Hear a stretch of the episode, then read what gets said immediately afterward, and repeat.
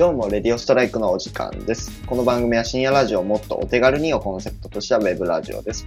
深夜ラジオを名乗っていますが、いつの時間に聞いても構いません。朝の通勤時間や夜の疲れた時の癒しを目指しています。レディオストライクでは改めまして、レディオストライクパーソナリティのリーくんです。さて、この番組について多少説明していきます。この番組でお便りを募集しています。一つ目は笑える薄ニュース。僕のことをリスナーが笑わせてください。二つ目は普通のお便りです。日々の悩みだったりを書いたりしていただければありがたいです。